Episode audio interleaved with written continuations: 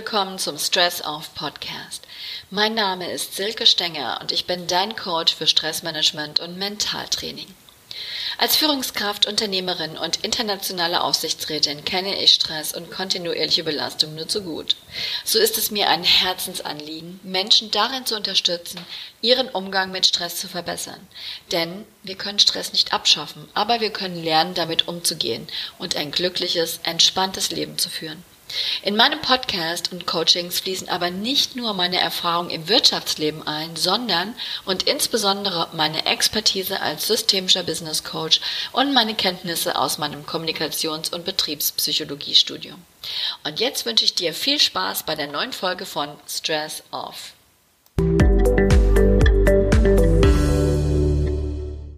In der heutigen Folge geht es darum, wie du die Zeit während der Coronavirus-Krise mental gut überstehst, deine Orientierung nicht verlierst und diese Zeit so aktiv nutzt, dass du gestärkt aus dieser Krise hervorgehen kannst. Social Distancing, wir allein zu Hause. Ein Ende ist vorerst nicht in Sicht. Bange Fragen, was mit unserem Job passiert und ob wir ihn noch haben, wenn alles überstanden ist. Im Moment werden wir zur Entschleunigung gezwungen. Entschleunigung ist gut, allerdings eine Herausforderung für so manchen von uns. Gepaart mit Unsicherheit und Orientierungslosigkeit allerdings kann diese Zeit explosiv sein und uns in eine mentale Krise stürzen. Was hilft uns durch diese Zeit hindurch? Zunächst einmal ist es wichtig, uns klarzumachen, dass wir uns inmitten eines Veränderungsprozesses befinden. Jeder für sich und individuell unterschiedlich. Plötzlich sind viele Dinge nicht mehr so wie vorher. Und wie immer macht es Sinn, sich diesen Prozess aus einer gewissen Distanz anzuschauen. Und das machen wir jetzt.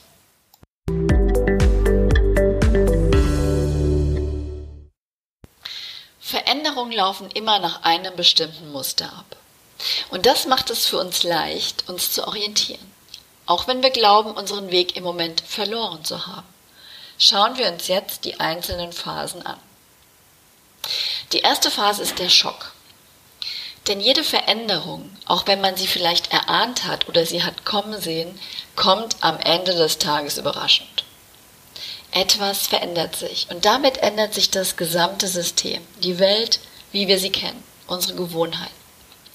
Die Intensivität dieses Schocks ist abhängig davon, wie groß die Auswirkungen der Veränderung auf uns sind und wie jeder einzelne von uns in der Lage ist, mit Veränderungen generell umzugehen. Ist der Schock überwunden, beginnt die zweite Phase.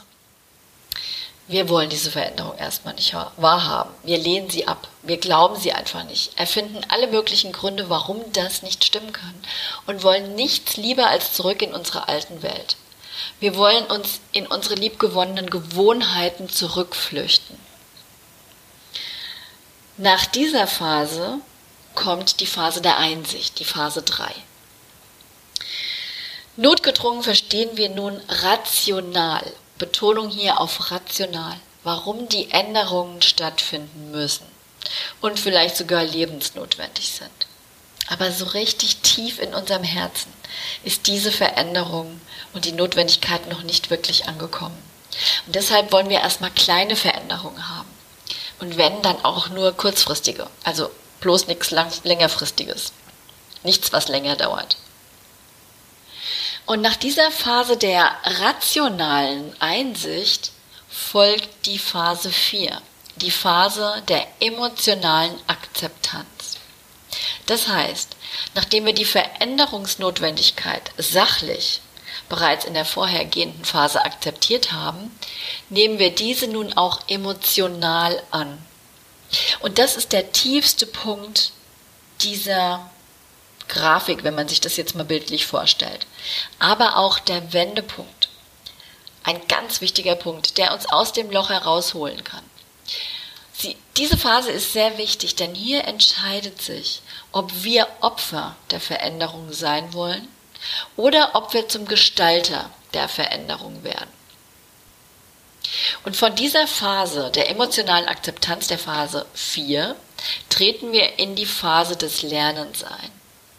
Ja, Also wir haben uns gegen sie gesträubt, wir haben sie verneint, wir haben uns langsam vorgetastet an die Veränderung und sie dann rational anerkannt. Aber mit der emotionalen Akzeptanz fangen wir nun an, uns neugierig zu fragen, was mache ich jetzt mit dieser Situation? Welche Möglichkeiten bieten sich mir? Wie kann ich die Situation anders sehen? Gibt es eine andere Perspektive? Was ist Gutes an dieser Situation? Wo sehe ich meinen Platz in der veränderten Welt? Wie kann ich hier vielleicht meine Interessen und meine beruflichen Ambitionen neu verbinden? In dieser Phase des Lernens besteht also die Möglichkeit für uns, die Karten neu zu mischen.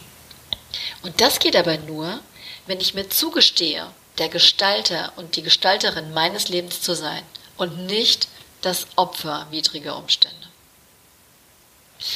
Die Phase des Lernens führt dann direkt in die Phase der Erkenntnis. Jetzt bekomme ich ein genaueres Bild von dem, was ich machen möchte oder was ich machen kann, um mich in der neuen veränderten Welt zu positionieren. Vielleicht bedeutet das, mir die Zeit zu nehmen und meine Fähigkeiten zu erweitern vielleicht ein Online-Coaching oder eine Online-Weiterbildung mache. Oder ich schaue mir mit neuem Blick mein Angebot als Selbstständiger an. Was kann ich heute tun, damit ich gestärkt aus dieser Krise hervorgehe? Zum Beispiel, wie, wie kann ich meine Kunden oder meinen Arbeitgeber, meinen Chef, meine Chefin gerade jetzt so unterstützen, dass sie sich nach der Krise gerne an mich erinnern? Und die letzte Phase der Veränderung ist die Integration. Ich habe es geschafft, in dieser Phase all die Überlegungen, die ich aktiv angestellt habe, in die neue veränderte Welt zu integrieren. Ich habe das Produkt tatsächlich erschaffen und eingeführt. Ich habe meine erweiterten Fähigkeiten nutzbar gemacht. Das ist quasi dann der Übergang in die normale veränderte Welt nach diesem Veränderungsprozess und nach dieser Krise, die wir jetzt haben. Diese sieben Phasen der Veränderung nach Richard Streich sind ein wertvolles Werkzeug für uns, insbesondere für die derzeitige Krise. Erstens haben wir ein rationales Tool, auf das wir uns beziehen können und das uns unsere derzeitige Situation erklärt. Denn jeder von uns ist anders. Und jeder von uns befindet sich in einer anderen Phase dieser Veränderungs, dieses Veränderungsprozesses. Auch wenn wir alle in derselben Krise stecken. Der eine steckt vielleicht noch mitten in der Ablehnung und sucht verzweifelt Gründe, warum nicht sein kann, was nicht sein darf. Eine andere hat die Phase der Ablehnung schon abgeschlossen und befindet sich in der tiefsten Phase der Akzeptanz und langsam regen sich Ideen und die Neugier wächst, was denn alles möglich ist und wie sie die Veränderung aktiv für sich gestalten kann. Wichtig ist aber zu erkennen, dass wir alle dieselben Phasen durchlaufen. Der eine schneller, die andere langsamer. Aber wir überspringen keine davon. Und wichtig ist auch, und das macht dieses Tool so wertvoll, dass wir nicht mehr orientierungslos sind.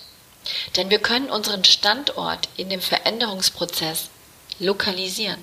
Wir wissen, wo wir im Moment sind, was wir schon durchgemacht haben und was noch vor uns liegt. Und dieses Werkzeug zeigt uns ganz klar, wir sind nicht das Opfer widriger Umstände, denn wir haben es in der Hand, der Veränderung unseren Stempel aufzudrücken. Und da kommt es auch nicht darauf an, welche Tragweite die von uns gewählte Richtung haben wird oder die Veränderung oder das Ziel, sondern es kommt nur darauf an, dass wir den Schock überwinden und dann wieder einen klaren Kopf bekommen und zur Gestalterin und zum Gestalter der Veränderung werden. Aus dieser Krise mit Elan und ganz wichtig, mit Zielen herauszukommen. Und das ist unsere Chance und die sollten wir nutzen.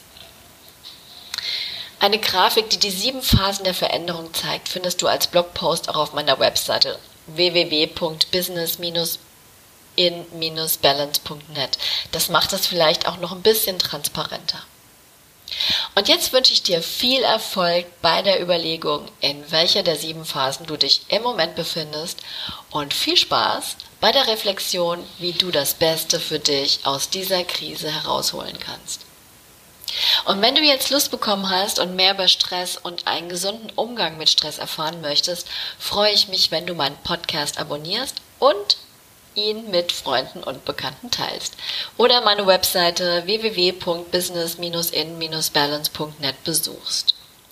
Leider können aufgrund der derzeitigen Situation keine Offline-Stressmanagement-Seminare stattfinden, aber ich arbeite mit Hochdruck an meinem Stress-Off-Online-Kurs, bei dem ich dich über einige Wochen hinweg darin begleite, Tools und Werkzeuge des Stressmanagements effektiv in deinen Alltag zu integrieren und umzusetzen. Informationen dazu findest du in Kürze auf meiner Website. Er wird spätestens ab Frühsommer, ich versuche es wirklich nach vorne zu ziehen und arbeite mit Hochtouren dran, 2020 verfügbar sein. Falls du Fragen hast, schreib mir gerne. Und bis dahin, don't forget to relax. Deine Silke.